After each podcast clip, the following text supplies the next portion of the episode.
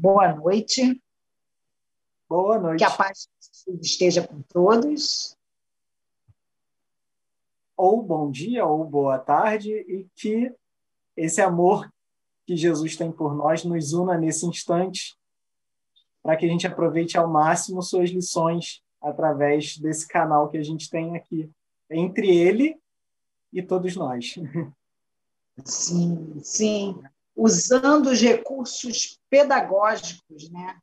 Que nos foi permitido, graças a Deus, a gente está podendo fazer esse, esse estudo pela, pelas redes sociais, né? Ainda bem. É, antes da gente continuar, porque hoje nós vamos falar, né? Vocês devem ter visto que a gente está fazendo uma continuação do retorno à vida espiritual, que é a verdadeira vida que a gente viu na quarta-feira passada, né? Mas antes da gente entrar no assunto, o Anderson tem uns recados, né, Anderson? É.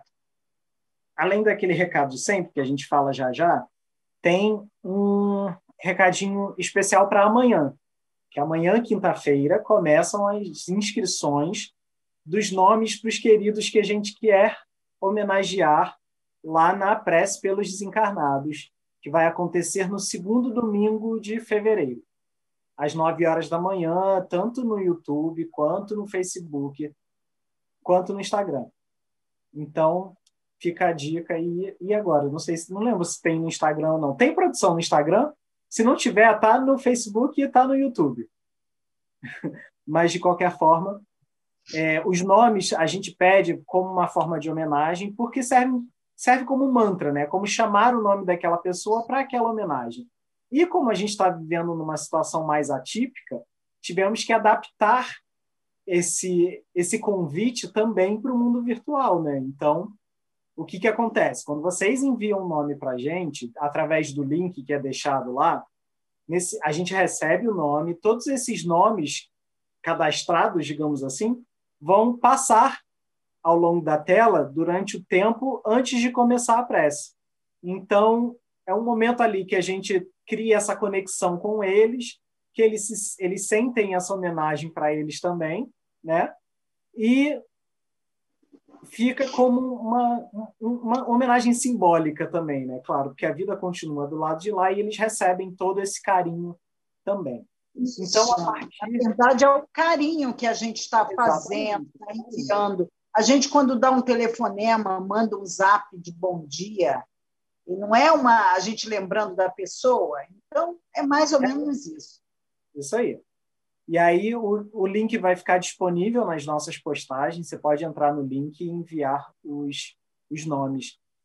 Dê preferência por enviar nos links, porque fica mais fácil para a gente receber depois. Então, aí você tem a garantia de que vai estar tá tudo certo, ok?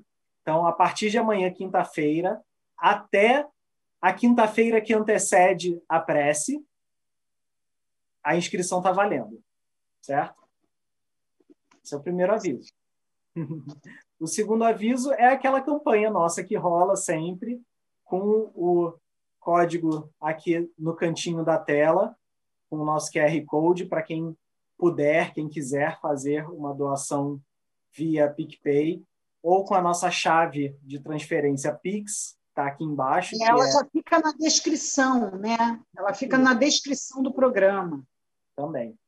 Então, Todo... você pode usar porque vai direto para a conta de, da casa, né? de quem administra a casa e tudo mais.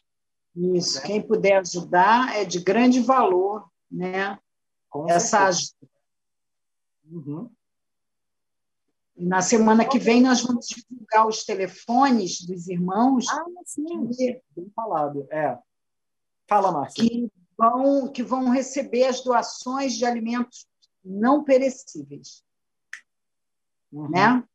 É, é uma campanha que a gente está bolando a melhor forma ainda e está fazendo esses últimos ajustes né, para ver como é que a gente põe em prática essa campanha de arrecadação de alimentos e, e tudo mais. Então, fica ligadinho que quando tiver novidade a gente solta com certeza.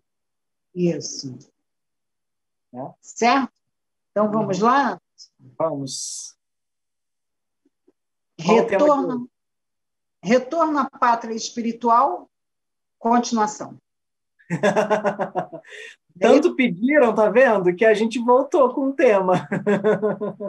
É que é um tema é,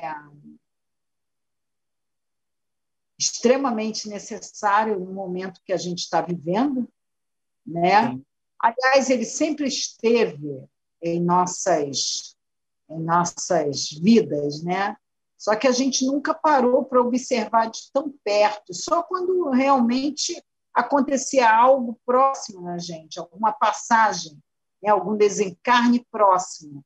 Mas, de uns tem tempo para cá, eu acho que esse tema a gente tem que estar na nossa vida sempre, o retorno à vida espiritual porque a gente não vai falar de morte. Na verdade, a gente vai falar de vida, da verdadeira vida. Então, temos sim que falar, né, Anderson? E porque a gente também cria uma coisa tão forte, né, com a morte, como se ela fosse o fim de tudo, e como se ela acontecesse só quando a gente quer que aconteça, ou seja, nunca aconteça. Então, é que a gente criou fez da morte um monstro que ela não é. Na verdade, ela é uma etapa da vida. Então, a proposta aqui também é mostrar isso, que é simplesmente um passo a mais.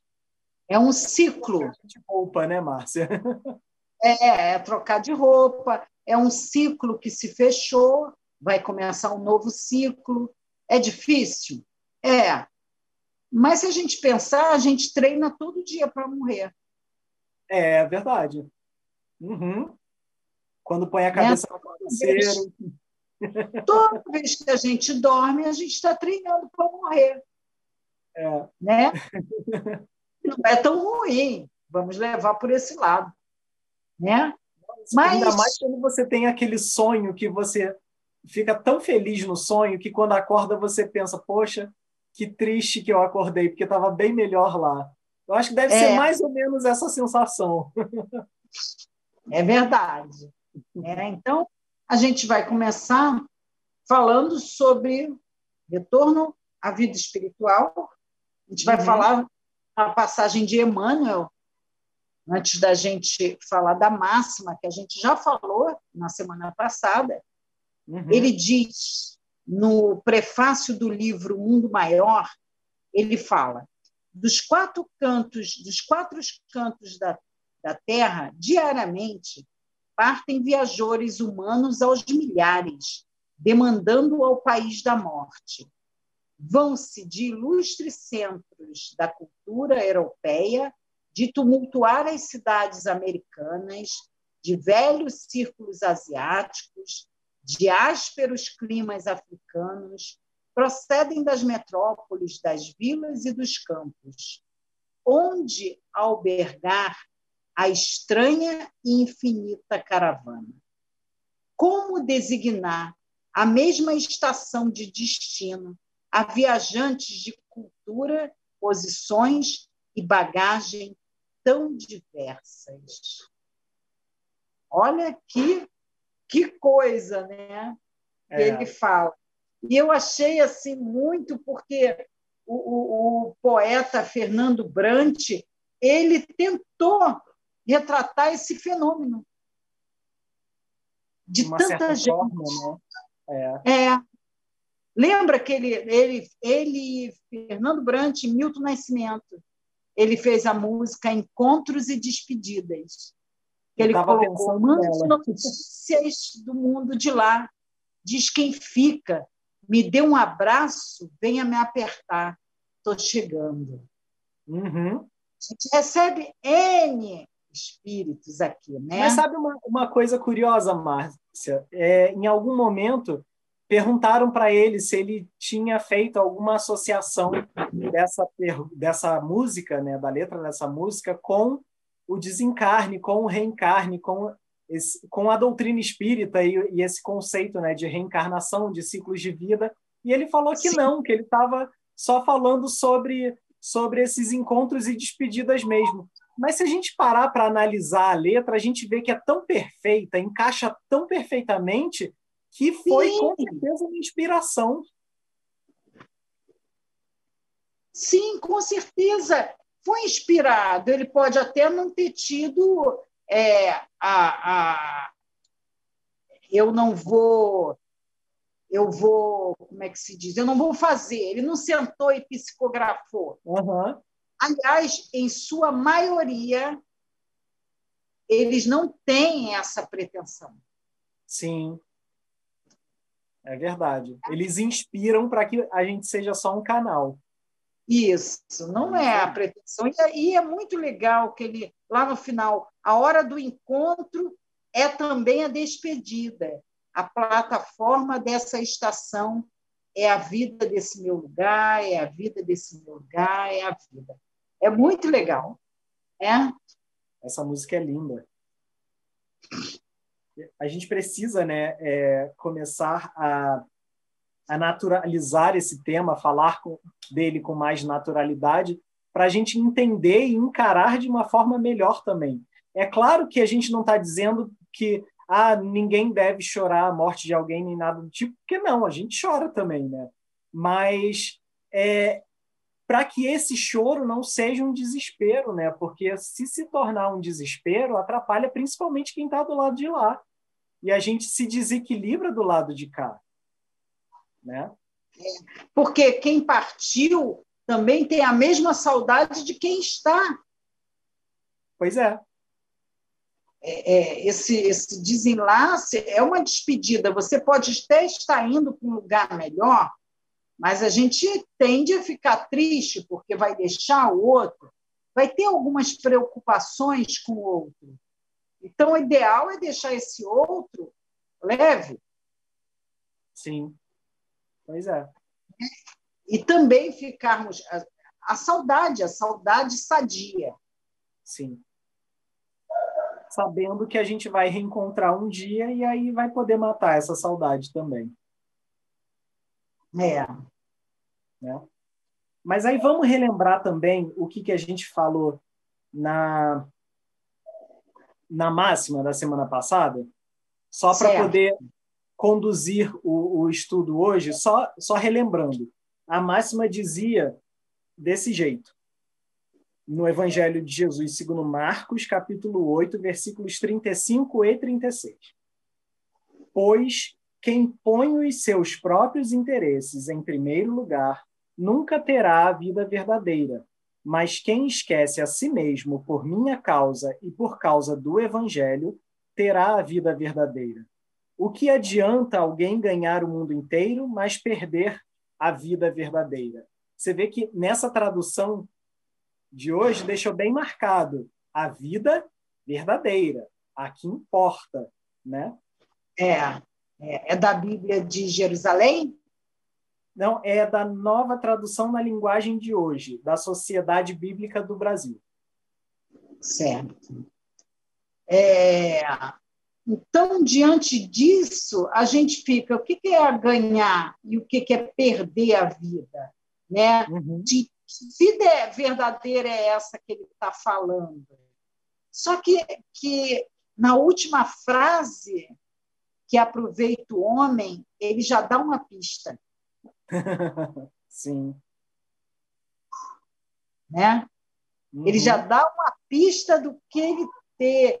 O que, que essa vida tem a ver com a alma?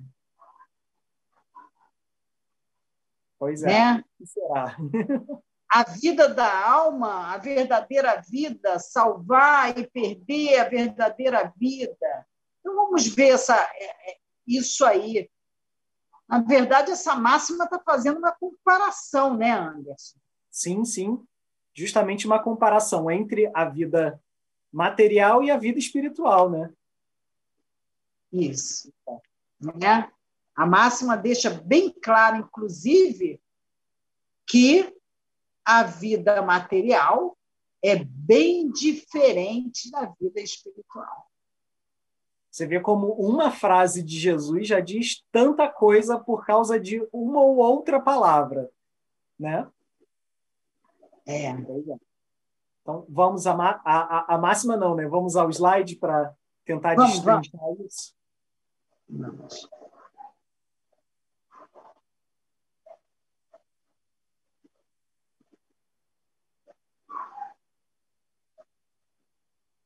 Vida material, diferente da vida espiritual.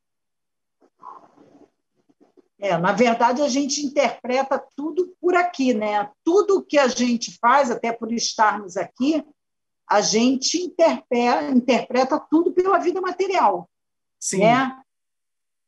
Tudo que a gente acha que é, é aqui é, é, engraçado né, a, a contradição. Tudo que a gente acha que aqui é um sucesso, lá talvez não seja. É só a gente se lembrar da música do Roberto Carlos. Qual música? Será que tudo que eu gosto é ilegal, é imoral ou engorda? é verdade. Não é? Isso já deixa uma boa dica também. é, Mas vamos lá. Vamos lá. O que, é a vida material? O que a gente espera da vida material? A gente espera se salvar aqui, mas como? Dar-se bem. Ai, gente, muito fofo esses desenhos. é, você, mas olha é. como é significativo, né? Ele está ali no topo do topo, com, cheio de dinheiro e comemorando. É, é tipo jogar na jogar na Mega Sena e querer levar o prêmio todo de uma vez? Não é basicamente isso, que é se dar bem? É. É, se deu bem, né? É. Se deu bem. É, a gente chama isso aqui de sucesso. Sim.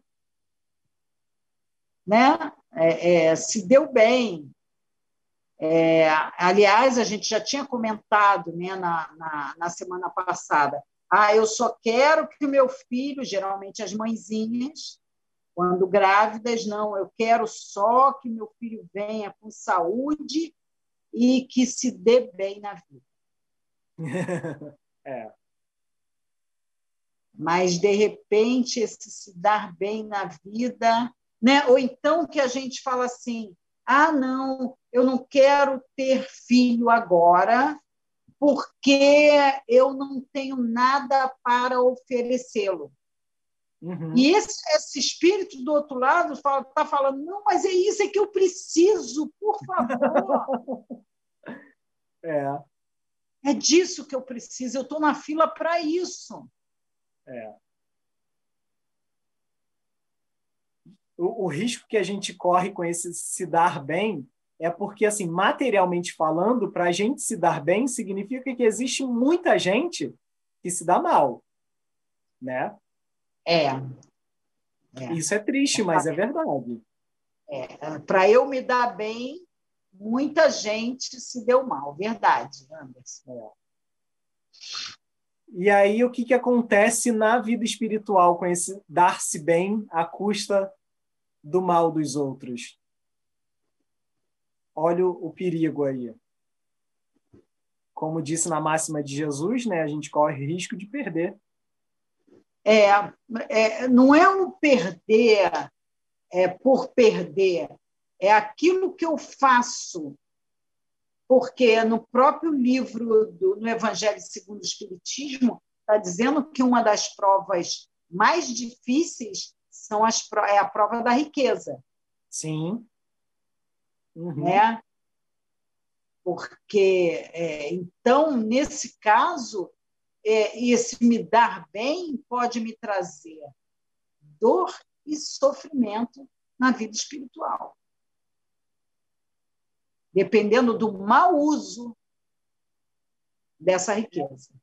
E a gente até usava, né, usa ainda no nosso trabalho lá na casa, uma imagem que simboliza muito isso da, de perder nessa vida espiritual, que é André Luiz de Cara na Lama, né, no, no filme Nosso Lar. Porque ele é, teve uma vida.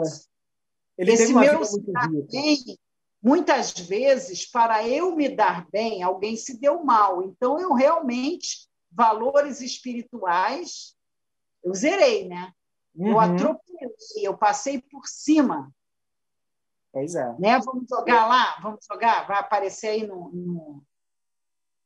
Pode apertar, por favor, Rodrigo? Isso. Isso. A gente... eu, eu perdi alguns valores espirituais nesse meu me dar bem. Né? Eu atropelei. A gente relembrando lá o, o filme de Nosso Lar, né?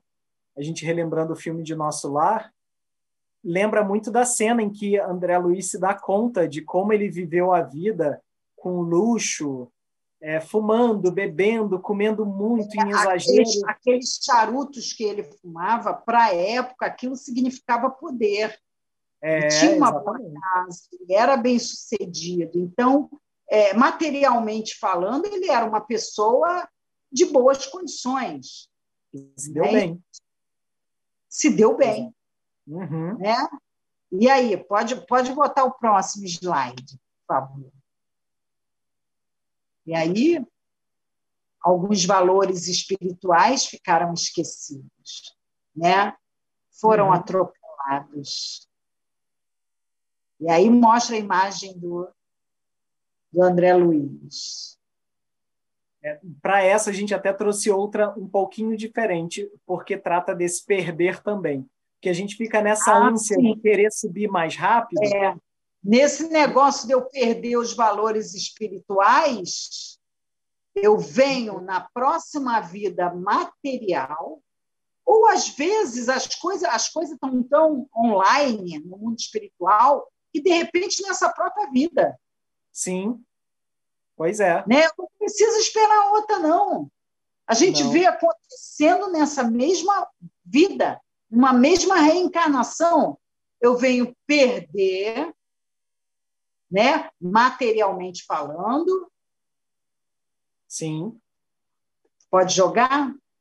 E aí, quando a gente perde, sofre para evoluir e ser discriminado, e aí... Ai, muito legal, gente. Pela primeira vez que eu estou vendo, eu estou vendo pela primeira vez junto com vocês essas e... imagens que foram colocadas. Olha que curioso. Esse, esse desenho foi até eu que fiz no ano passado. Mas justamente para mostrar, não foi nem com essa intenção, mas eu lembrei dele hoje para montar esse slide e quis colocar pelo seguinte: você vê a diferença da, do personagem na direita para o da esquerda.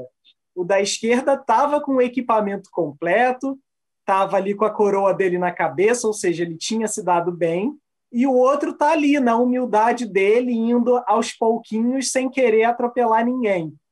E o que, que acontece com esse que estava cheio de si? Em algum momento a corda arrebenta, né? E aí é. a gente corre o risco de cair. E aí eu, eu perco aquilo que eu tinha, né? Em nome da evolução. Sim. Em nome da minha evolução espiritual. Sim. Eu sou discriminado, eu vou passar aquilo que eu fiz na minha pele, eu vou sentir o que eu fiz, né? Então, esse, de repente, esse meu perder, né, Anderson?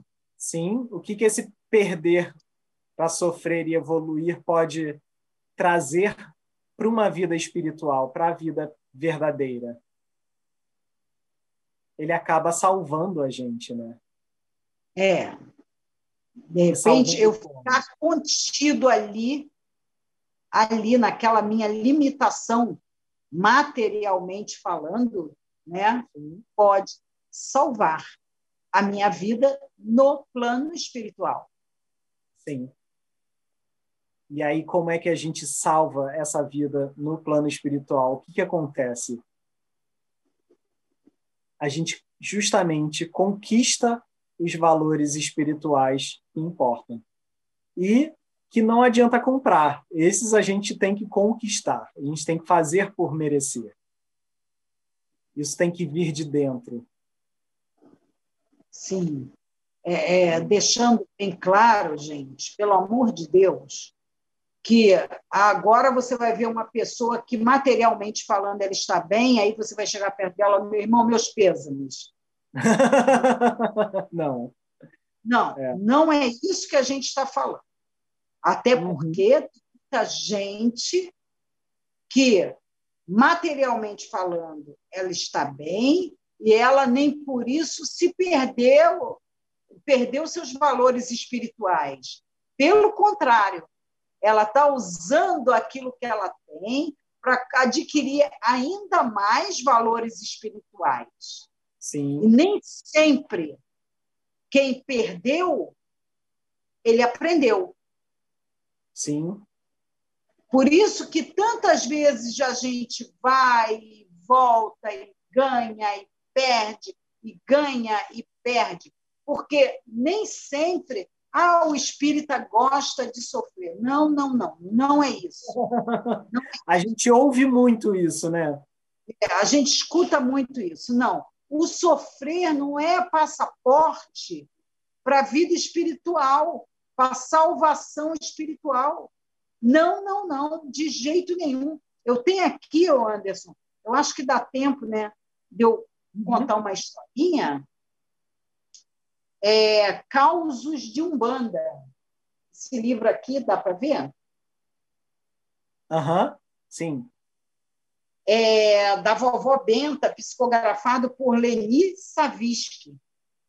Ela tem uma história aqui, é, no, no capítulo 7, ela conta a história de uma, de uma médium chamada Renata. Essa médium ela vem sendo preparada há anos, há anos ela sonhando, pisando em uma grama, e ela volta, toda vez ela, quando ela dorme, quando ela acorda, ela se sente bem. É, lembra que eu falei da treinamento? Uhum. Para morrer? Sim. Pois é, ela entrava em desdobramento e ela entrava, entrava em contato com seres que tal, e, e é como se ela deixasse um trabalho a fazer. Anos depois, ela vai, ela dorme, o nome dela é Renata, e ela tem um sonho, né? E ela sonha, e aí a entidade fala para ela não se assustar, é, é, que ela se identifica como a avó dela que uhum. desencarnou antes dela nascer. Porém, ela não conhecia essa pessoa, né? E aí ela falou que, que tinha um trabalho a fazer com ela.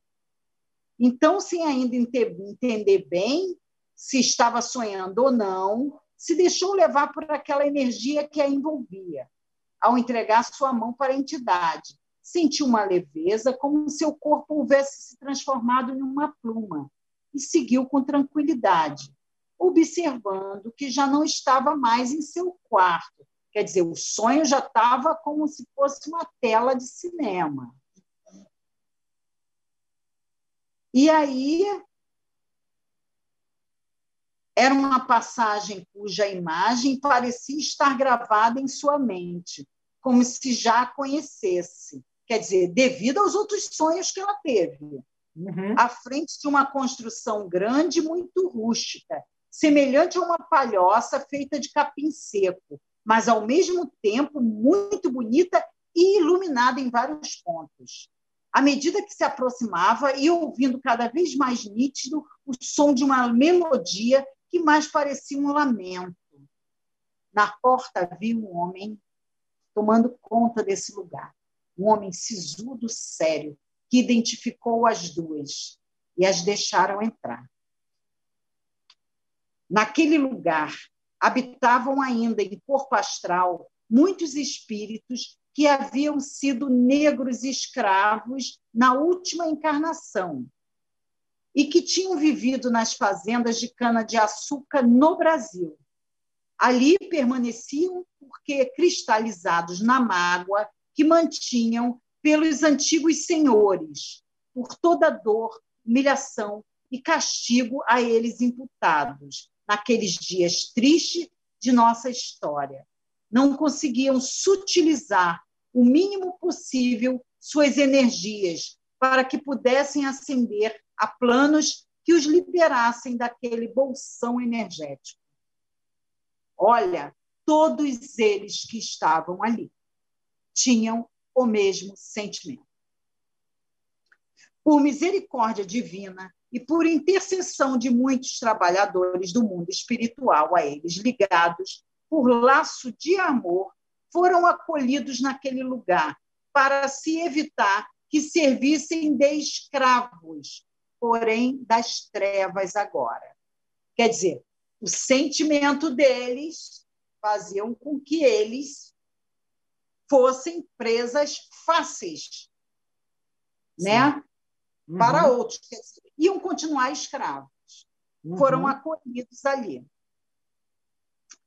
Bom, é, embora permanecessem ainda sentindo a dores do tronco, a queimação do ferro quente marcando as suas peles, a saudade de seus filhos arrancados do colo e vendidos no mercado, ou a dor da alma machucada pela saudade da pátria-mãe, de onde foram sequestrados. Tudo isso era ilusão de suas mentes embotadas pelo sentimento negativo que sentiam. Muitos métodos de acordamento já haviam sido experimentados pelo grupo de espíritos que o assistiam, mas até então nada surtia efeito. Quer dizer, os bons espíritos faziam de tudo para tentar tirá-los daquela situação. E aí vinham planejando com essa mulher, a Renata, que tinha sim algo ligado a eles de uma liderança. Entendeu? Então, eles tinham, eles tinham a, eles tinham condições de serem bem atendidos, né, de ir para um lugar melhor. Só que eles permaneciam Sim. ali de certa forma porque muito entre aspas, né, já que a gente não se liberta fácil, eles permaneciam ali porque queriam ainda ficar com a essa mágoa dentro, né? A é. mágoa, ah, lembra que eu não falei no, no, no, na quarta-feira passada que Emmanuel disse que a, a, mágoa pesa, a mágoa tem cheiro ruim? Uhum. Sim. Né? Então, se identifica até por isso também. Por isso que eles é. estavam ali. Eram pesados. Né? Isso. Isso. Então, é, em um, encontro de, em um desses encontros, o grupo teve outras entidades espirituais visitantes vindas de outras dimensões mais elevadas.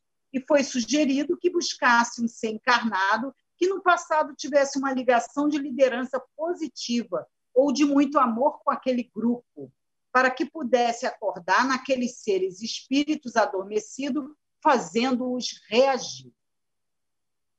Bom, eu vou pular porque a história é grande, né? é, eles permaneciam inertes. Alguns estavam deitados, gente. Sabe quem fazia a limpeza do local? Espíritos elevados. Caramba! E eles não conseguiam ver que eles que estava tudo limpinho, ó, cuidadosamente limpos, outros encolhidos em cantos, outros se debatendo como se tivessem acorrentados. Muitos ainda corriam em pânico de um lado para o outro, achando que eram os capitães do mato e seus cães farejadores. Olha, se sentindo perseguido. Instruída por duas entidades trabalhadoras que ali encontravam e que se diferenciavam dos demais pelas vestes, como também pela fisionomia serena que apresentavam, Renata se posicionou no centro do grande salão. Ninguém percebeu a, é a entrada dela ali, gente. Ninguém havia percebido, nem dela, nem dos outros espíritos que ali trabalhavam, estavam ali todo dia. Uhum. É, focada por uma luz azulada e de olhos fechados e em oração, a moça sentiu que seu corpo se transformava. E, ao abrir os olhos, suas vestes estavam mudadas e ela se sentia uma senhora de mais idade. Ao toque de uma sirene, os gemidos se calaram e Renata começou a tocar a cada um deles, olhando-os diretamente nos olhos. Alguns imediatamente se jogavam no chão, em prantos doridos. Outros andavam atrás dela como zumbi, mas agora aquietados. Um deles saindo do transe, gritou em plenos pulmões: Liberdade! A princesa veio nos libertar. Olha. Olha onde eles estavam. Uhum. Como se aquilo fosse um código todos ao mesmo tempo saíram do transe e, olhando para Renata, clamaram a piedade da princesa. Então, Márcia, você vê que essa Renata, ela se apresenta já como tendo conquistado esses valores espirituais, né? Dá um okay, por favor, Rodrigo, para ver era a diferença. dela. Uhum. Não é? Sim. O grupo era conhecido dela e ela conhecia o grupo também, né? Já era é. íntima do grupo. Certo? Exatamente. Então vamos Mas voltar. e aí, o que, que aconteceu? ah! É, durante esses acontecimentos, a moça recebia via mental a informação de que ela representaria para eles a figura da princesa Isabel, libertadora dos escravos, e que, embora eles houvessem desencarnados antes da Lei Áurea ter sido assinada, seus espíritos, que após a morte do corpo físico, perambularam pela crosta durante muito tempo, haviam sabido dela. Imagina, no mundo espiritual, eles já sabiam da princesa Isabel. Uhum. E que só aumentava as suas dores, pois para eles a liberdade não havia chegado a tempo. Então, como não chegou a tempo, eles ficaram, aumentou mais a mágoa deles e o ódio pelos senhores. Eles continuaram se sentindo presos, né? Sim, Agora, ali, diante daquela que viam como a princesa libertadora, eles recebiam com certeza a carta de alforria. Providencialmente, Renata tinha nas mãos cópia deste documento que alcançava cada um deles. Olha. Dentro da tortura mental em que viviam, isso era um alento, a liberdade tão esperada beijavam as mãos da princesa e nessa euforia, através do desabrochado sentimento de profunda alegria, eles mudavam as suas vibrações e conseguiam enxergar o que antes não viam, seus companheiros libertos, seus familiares e amigos que ali estavam para tirá-los daquele lugar. Quer dizer, foi foi foi chamado todo um gente teve todo um trabalho para resgatá-los dali. Muito bonito isso, né? Não é? Não foi bonito? Sim. Um a um, imersos em um clima de felicidade, no gozo da liberdade tão almejada, saíam acompanhados de seus tutores para realmente libertarem-se da pior escravidão que existe para um espírito, é aquela ligada aos sentimentos inferiores. Continua mais a história, mas para a gente aqui já está Sim. Mas sabe o que, que isso me lembrou? Por, me lembrou um trechinho do Livro dos Espíritos que eu bati o olho esses dias, porque tá, tá falando aí sobre uma situação de coletivo, né? Sim, é um grupo. Um grupo. E aí, é, até conversando com, com o João outro dia, para quem não sabe, João trabalha com, com a gente lá na. Faz na parte também do grupo. Faz parte do nosso trabalho. É, até conversando com ele, falando sobre, poxa, mas é, essa situação... licença, Anderson. É mais um que trabalha nos bastidores. Sim, sim. É. é falando com ele sobre essa situação toda, né, de, de mais de 210 mil mortes por conta da, da Covid aqui no Brasil, porque é muito triste, sim, a gente precisa ainda tomar cuidado, mas parando para pensar, isso também é como um grande expurgo coletivo, né? Como um grande conjunto de mortes coletivas, ainda que sejam em partes diferentes, tem uma coisa de grupo muito forte aí. E aí ele, ele concordou, ele falou: é, eu só não lembro exatamente onde estava, onde é que onde é que eu li sobre, mas eu lembro que já ouvi Chico falar, eu sei que tem no livro dos Espíritos. E aí por esses acasos que a gente sabe que não acontecem, né? Que são justamente inspirações, eu conversando com uma amiga abri um livro e aí estava lá uma resposta de Chico a respeito das mortes coletivas que me levou diretamente para a resposta dos espíritos, no livro dos espíritos. E aí, o que, que você acha, Márcia, da gente falar sobre também? Para explicar. Né? Vamos lá. Porque essa parte está dentro do livro terceiro, no capítulo 6, é, a quinta parte do capítulo 6, que trata da lei de destruição. É a pergunta número 777 em diante.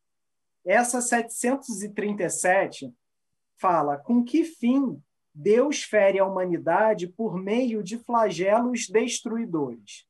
Então, assim, vamos considerar que toda essa situação de doença que a gente vive agora não deixa de ser, né, um flagelo destruidor, só que, Sim. claro, muito mais tranquilo do que seria uma guerra, por exemplo. Né? E aí a resposta, você vê como a primeira frase da resposta, olha como já é significativa. Para fazê-la, ou seja, fazer a humanidade progredir mais depressa. Cá entre nós, isso já até aconteceu, uma vacina. Exatamente. Olha isso. Em um ano, em menos de um ano, a gente já conseguiu vacina. Coisa Está que errado não? Livro dos Espíritos, gente. Pois é, exatamente. Não, não é o Anderson que está dizendo, está aqui, livro dos Espíritos. É o livro dos Espíritos, é. gente. e aí, eles continuam. Já não dissemos que a destruição é necessária para a regeneração moral dos espíritos, que em cada nova existência sobem mais um degrau na escala de perfeição? É preciso que se veja o objetivo para se poder apreciar os resultados. Com isso, claro, e a gente abre um parênteses aqui, a gente não está dizendo que ó, vamos ser gratos por tudo isso que está acontecendo, já que teve tanta gente que perdeu é, a vida física, né? Já que tem tanta gente ainda sem poder sair de casa, todos nós, basicamente, né?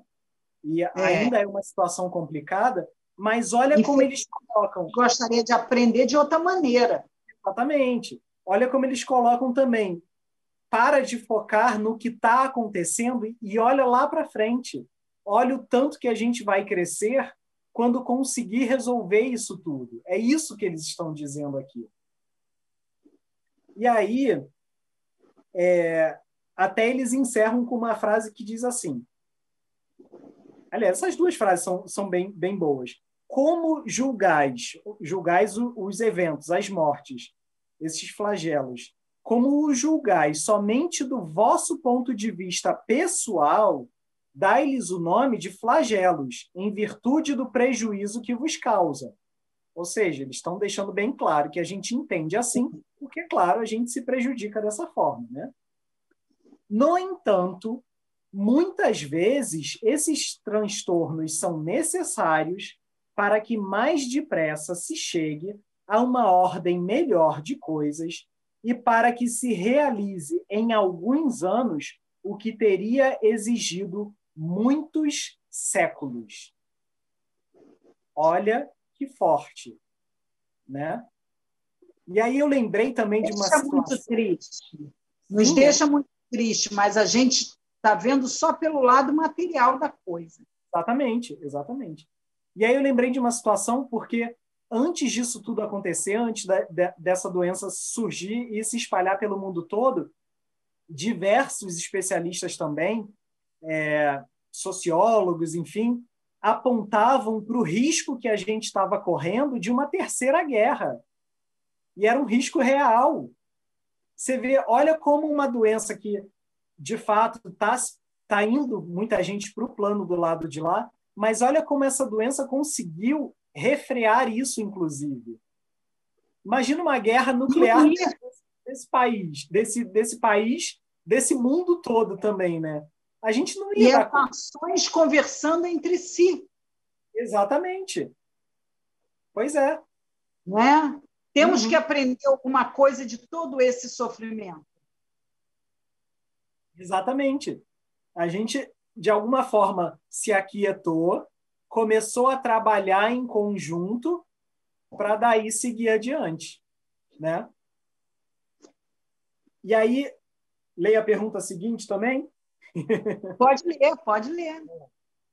É, para melhorar a humanidade, Deus não poderia empregar outros meios além de, dos flagelos destruidores? Então, assim, se Deus é Deus, por que, que ele não faz lá a mágica dele, né? E aí a resposta: sim, e diariamente os emprega, pois deu a cada um os meios de progredir pelo conhecimento do bem e do mal.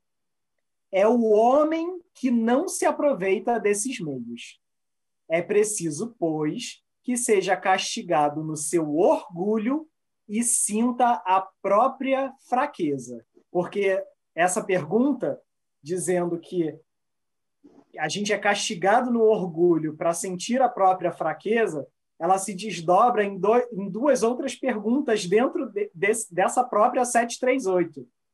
Então, tem a pergunta 738A.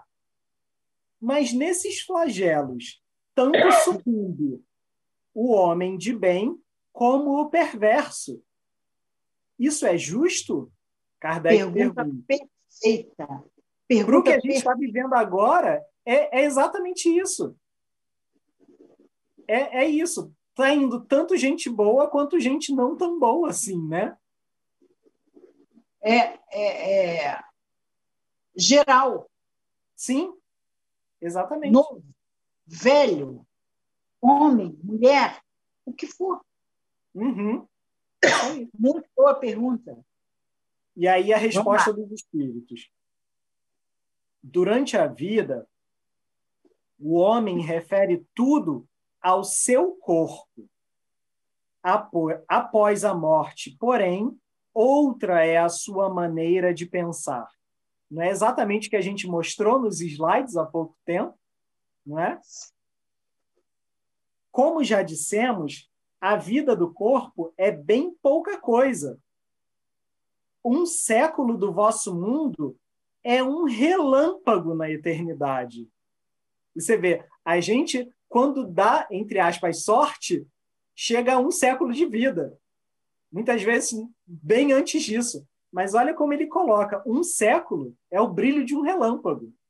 Passa rápido. Né? Logo, os sofrimentos de alguns meses ou de alguns dias nada representam. É um ensinamento que vos é dado e vos servirá no futuro. Olha que frase perfeita para a gente vivendo agora também. Vou até repetir. É Sim. um ensinamento que vos é dado e que vos servirá no futuro. Os espíritos que pré-existem e sobrevivem a tudo constituem um mundo real, ou seja, a vida verdadeira é a vida espiritual. São Sim. esses os filhos de Deus e o objeto de toda a sua solicitude. Então, Deus quer que a gente se, se prepare para a vida espiritual. Exatamente. E aí ele explica o que, por que, que a gente está aqui, então, na vida material, se é a vida de lá que importa, né? E aí eles uhum. continuam. Os corpos não passam de disfarces com que eles aparecem no mundo. Então a gente está aqui meio disfarçado, tentando viver e corrigir os erros. Nas grandes calamidades que dizimam os homens, o panorama é semelhante ao de um exército, cujos soldados, durante a guerra, ficassem com os seus uniformes estragados, rotos ou perdidos. O general se ou seja, aqui nessa metáfora, Deus né, se preocupa mais com os seus soldados, que seriam os nossos espíritos, do que com os uniformes deles, que é justamente o corpo que a gente veste agora. Hoje. Exatamente. Tudo bem que a gente tem que cuidar da roupa. Sim. Né? Mas ela não é a mais importante. É. O que o importa mais. que anima o corpo, esse sim, o general está prestando atenção. Isso aí. Ele é, sabe o que importa. E, e, tem chegado alguns relatos né, de, de espíritos, é, de, de, de guias espirituais, que relatam que tem todo um trabalho de cuidado, de recepção a quem desencarna por conta da Covid, também acolhendo, amparando, é, dando a oportunidade de respirar novamente, porque é algo que é uma doença que sufoca a gente, né? Então você vê que ele, todo mundo está sendo acolhido e amparado, não está é. sendo deixado de lado, né? E aí é, eles finalizam aqui com a 738b, esse tópico, que diz você vê como Kardec é implicante, né? Para poder mostrar o ponto de vista dele, ele vai lá cutucando. Mas nem por isso, ou seja, nem sendo a vida espiritual que importa e que a gente deixe só o corpo, mas nem por isso as pessoas vitimadas por esses flagelos deixam de ser vítimas. Ou seja, a gente está sofrendo sim tudo isso. E aí a resposta dos espíritos. Se considerasseis a vida qual ela é e como é insignificante em relação ao infinito, não lhe daríeis tanta importância. Em outra existência, essas vítimas encontrarão larga compensação aos seus sofrimentos, se souberem suportá-los sem murmurar. E aí, olha como eles pegaram no nosso ponto fraco. Né? Não atual. Pois é, exatamente. E Kardec até faz um, um, comentário a respeito dessa resposta. Eu acho que ele deve ter sentido isso, né? Tipo, já que eu perturbei tanto para que eles falem, Deixa eu fazer uma retratação aqui. e aí ele bota assim: quer a morte venha por, por um flagelo ou por uma causa comum, ninguém deixa de morrer quando houver soado a hora da partida. Então a gente vai na hora que tem que ir. Né? A única diferença em caso de flagelo é que parte ao mesmo tempo maior número de pessoas se pudéssemos nos elevar pelo pensamento de maneira a contemplar toda a humanidade e abrangê-la completamente, esses flagelos tão terríveis não nos pareceriam mais do que tempestades passageiras no destino do mundo. Então, tudo isso que a gente está vivendo agora é uma turbulência, é uma tempestade, mas vai passar. Claro que com isso a gente não está dizendo que é tudo bem sair na rua e viver a vida loucamente. Não, muito pelo contrário. Se a gente for lá na revista espírita, se eu não me engano é na revista espírita, e eu vou procurar isso direitinho e jogo lá nos link, no link dos comentários, então visite o link dos comentários. É, mas, se eu não me engano, Kardec coloca isso numa revista espírita porque eles tiveram uma, uma epidemia de cólera, se eu não me engano, na época de. Enfim, era uma epidemia que também estava levando um bocado de gente e que ela também seria muito apaziguada, muito melhoraria muito se as pessoas se mantivessem com cuidados pessoais, se mantivessem em casa, tranquilas e tudo mais. E ele colocou isso muito bem claro, dizendo que nós temos a obrigação de fazer a nossa parte. E aí vem uma coisa que também é muito colocada para esses dias, que é o seguinte: vamos lembrar o seguinte, a gente tem o conhecimento suficiente para entender que o nosso papel nesse instante é cuidar da gente e cuidar das pessoas em nossa, em nossa volta. Se a gente se joga sem medo na rua, correndo o risco de contrair uma doença, trazer essa doença para dentro de casa e vamos dizer que a gente, sem perceber, adoeça e morra por conta disso.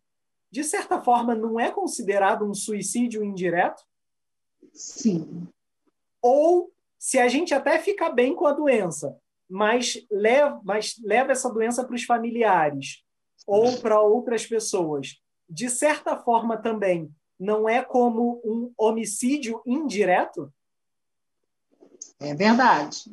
Então, é para a gente prestar atenção. É, ao cuidar de mim, eu estou cuidando do outro.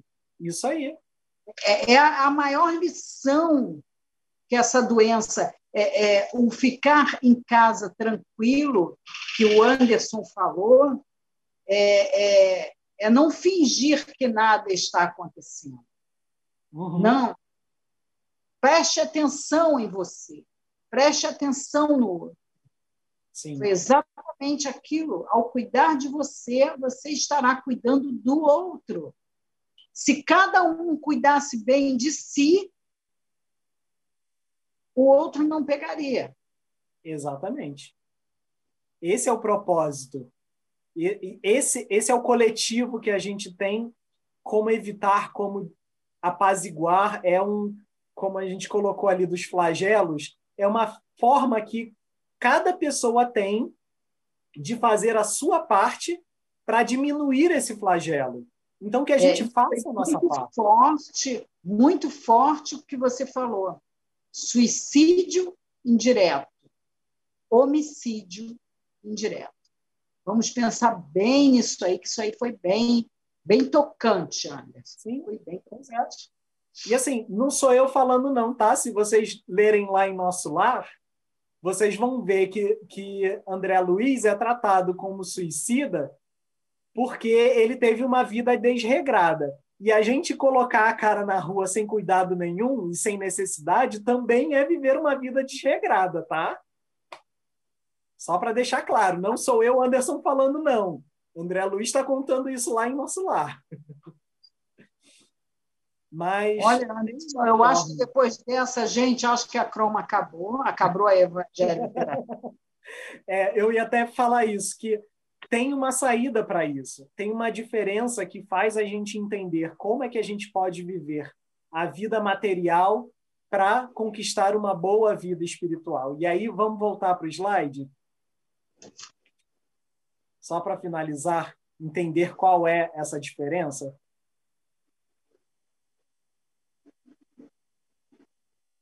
Você? Olha que imagem linda. Isso também, essa imagem, gente, também foi feita pelo João, pelo nosso querido João da, da Cromo, bastidores da evangelioterapia. Mas olha como ele retratou bem isso. Quando a gente está centrado, quando a gente está ciente de quem é e do que faz, a gente tem plena capacidade de atingir a iluminação.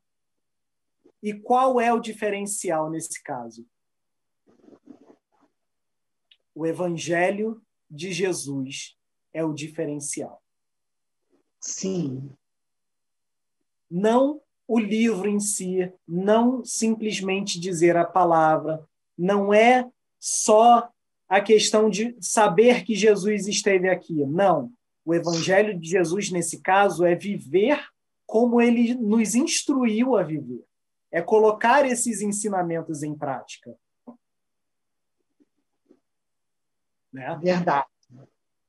Então, que a gente faça a nossa parte, porque é o mínimo que nos cabe. Né? Como os espíritos é. alertaram ali no livro dos espíritos. É, quando a gente fala se cuidem, é para se cuidar mesmo, de verdade, para ter carinho por si próprio, para ter cuidado consigo, que isso vai se refletir nos outros. É, e relembrando lá o ensinamento de Jesus, né, que pegou os dez mandamentos e transformou em dois, lembra que ele, do que ele fala? Que Sim. quais são os dois Ficou mandamentos que valem? para gente, né? Ficou Quando mais fácil. Pois é. Dez e bota nos dois, ficou mole para gente. Pois é.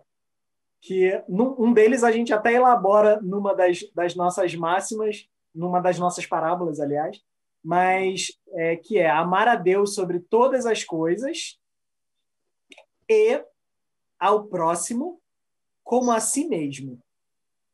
Então, esse cuide-se é justamente amar o próximo como a si mesmo. Então, da mesma forma que a gente quer cuidar do outro, a gente também quer cuidar da gente. Assim como quando a gente quer cuidar da gente, a gente também tem a obrigação de cuidar do outro. Né? Pois é. Então é isso aí, pessoal. Espero que vocês tenham gostado. Por favor, dê o seu like. Se gostou, dá um joinha. Não gostou? Mas diz para a gente por quê. Tá? Sim. Muito obrigada pela sua atenção, pela sua colaboração, é, pelo seu tempo estudando conosco. Né? Muito obrigada. Até sexta-feira. Parábola do mal rico e do Lázaro, continuação. Revisitada. Tchau, gente. Fiquem com Deus e a paz de Jesus esteja com todos. Até. 要比较差